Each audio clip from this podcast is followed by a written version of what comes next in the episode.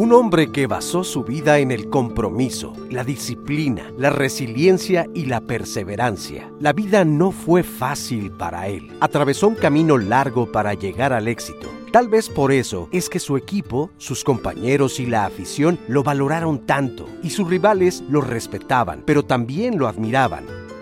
Así fue la vida de una de las figuras más representativas en la Fórmula 1. Su apellido siempre será recordado y esperamos que su escudería, la que tanto le costó construir, perdure muchos años y alcance de nuevo el éxito. Nos referimos desde luego a Sir Frank Williams. Bienvenidos a los expedientes F1. Bienvenidos al Gran Circo.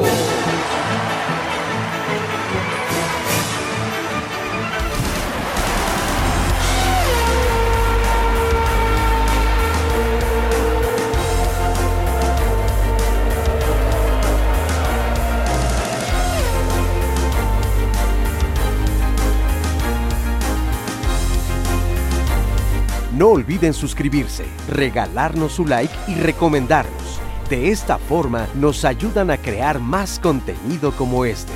Y ahora abrochen sus cinturones porque comenzamos. Esto es El Gran Circo.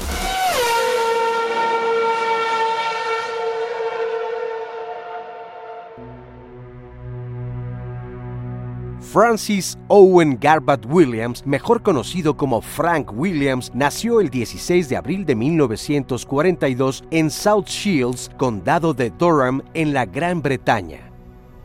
Estudió en Escocia en la década de los 50. El primer coche que tuvo entre sus manos y que pudo manejar fue el Jaguar XK150 de un amigo, quien se lo prestó para dar un par de vueltas y de inmediato sintió el flechazo y quedaría eternamente enamorado. Eso y el hábito de asistir cada vez que podía al Gran Premio de la Gran Bretaña.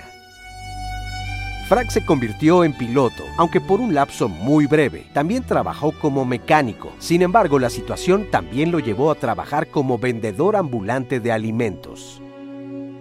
Con todo el dinero que recolectó y ahorró tras varios años de trabajo, fundó en 1966 Frank Williams Racing Cars y sus autos correrían en la Fórmula 3 y la Fórmula 2. Siempre tuvo que echar mano de toda su imaginación, talento y creatividad, pues tener un equipo de carreras desde siempre ha sido muy costoso. Así que tenía que comprar un chasis por aquí, varias piezas por allá y así dar forma a sus autos. Mientras sus autos corrían en las categorías inferiores, conoció a un piloto que cambiaría su destino. Nos referimos a el piloto británico Pierce Courage. El buen trabajo de ambos y la gran dedicación se vería coronado años más tarde, al llegar a la máxima categoría a la que Williams siempre soñó llegar. En 1969, el primer hombre llegaba a la Luna y Frank Williams llegaba con su escudería a la Fórmula 1. El buen rendimiento de Pierce Courage, después de conquistar un par de podios en esa primera temporada, llamó de inmediato la atención de Alejandro de Tomaso, quien construía un chasis diseñado por Gianpaolo Dallara para la siguiente temporada. Aunque después de las primeras cuatro carreras de ese 1970, los resultados no podían ser peores, pues el auto abandonó los primeros cuatro grandes premios. Para la quinta carrera de la temporada, el escenario sería Sandbord, en el Gran Premio de los Países Bajos. El bajo rendimiento y poca fiabilidad del coche no presagiaban una buena carrera, pero seguramente no imaginaban que el británico terminaría volcando su auto, que más tarde se incendiaría acabando con la vida de Courage. En 1976, las ilusiones comenzaban a desmoronarse. El dinero era poco y los problemas por resolver muchos, así que tuvo que vender su primer equipo, aunque sería una de esas muchas pruebas donde Frank demostraría su enorme determinación y perseverancia. Ese mismo año fundó el Williams Grand Prix en un pequeño almacén en Oxfordshire. Para 1977 corrió algunas carreras, pero estaba convencido de que para lograr un puesto mucho más alto había que ingresar una suma muy importante de dinero para el desarrollo de sus monoplazas. Así que se dio a la tarea de buscar patrocinadores, encontrando en los inversores árabes una importante beta. Otra característica que destacó a Williams fue su gran ojo clínico para descubrir el talento de las personas, haciéndose poco a poco de un equipo de gran calidad junto a los pilotos que iba reclutando.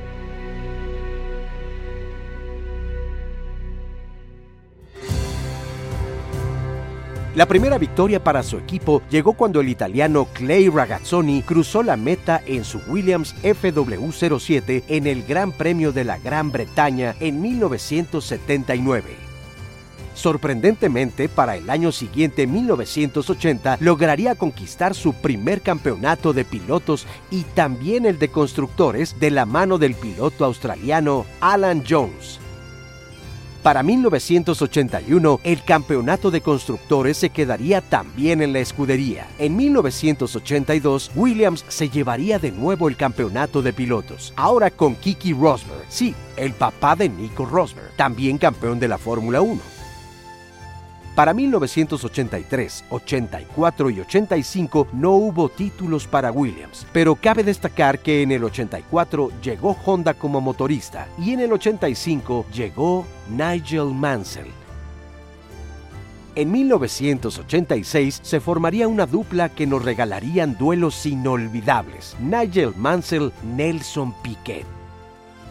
Ambos pilotos lograrían ganar el campeonato de constructores, pero debido a los roces que tuvieron a lo largo de la temporada, ninguno conseguiría el de pilotos. Además, ese año, Frank, después de haber estado en el circuito de Paul Ricard en Francia, donde se probaba el Williams FW11, tuvo un accidente automovilístico en donde por poco pierde la vida.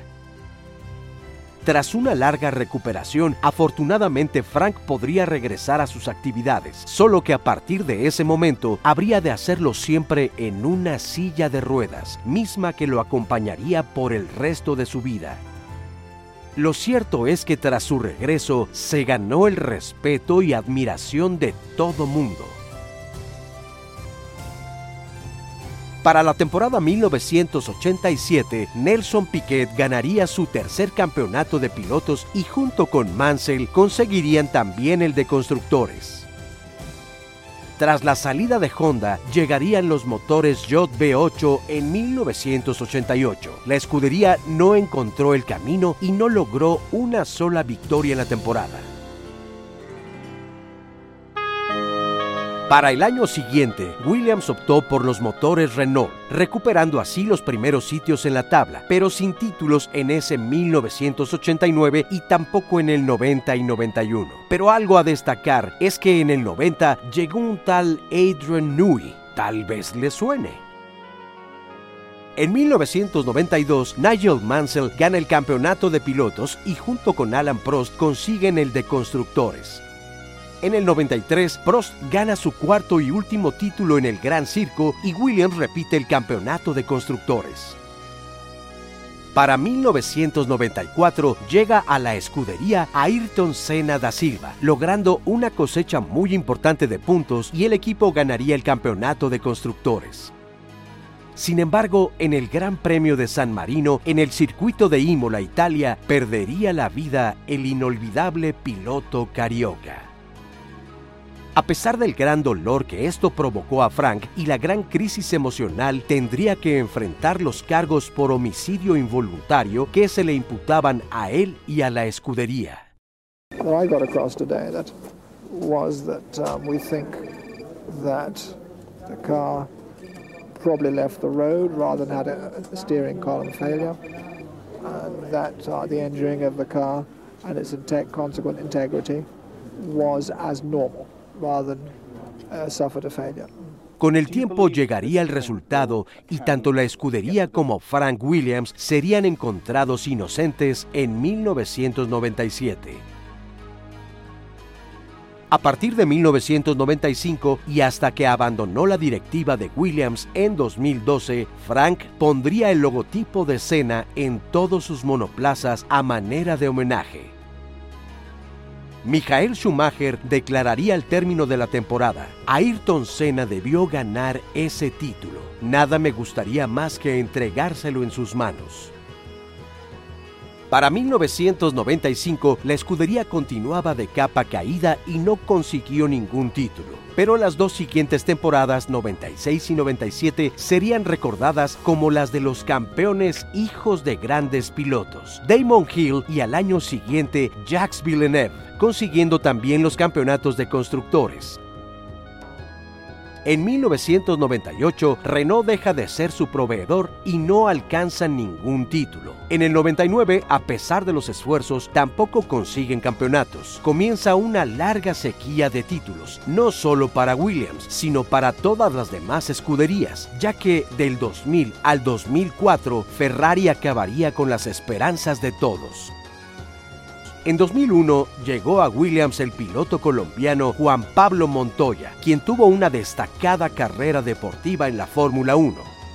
Cuando creía que mi carrera se acababa, cuando los patrocinadores comenzaban a desaparecer, cuando ya casi no había esperanzas, ahí estuvo Frank Williams. Creyó en mí, puso la plata. Prácticamente fue él quien hizo mi carrera. Juan Pablo Montoya.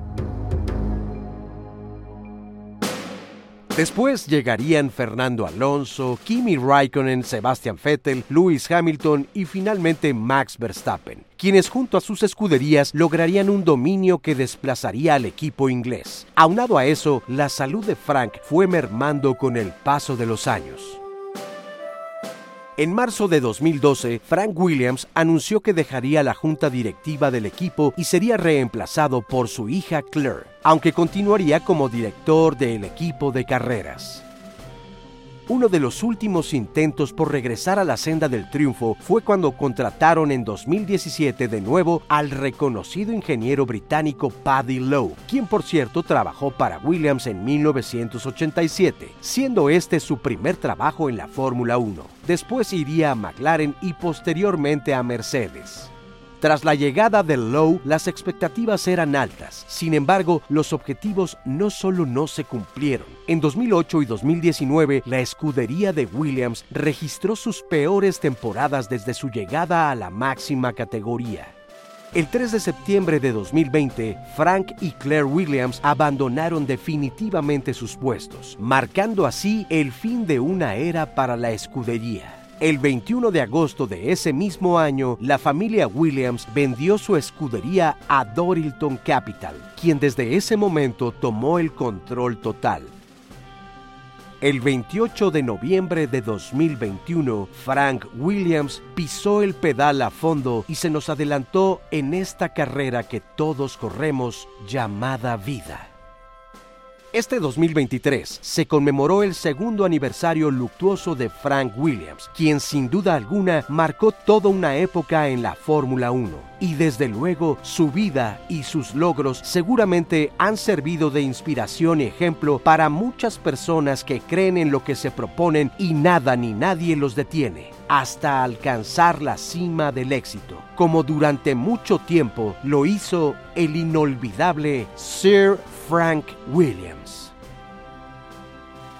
Mi padre vino de la nada y llegó a la Fórmula 1 con nada, nada excepto sus sueños. Un hombre con una gran determinación, pasión por el deporte y su familia. Fue lo que siempre construyó y en eso fue un verdadero campeón. Claire Williams.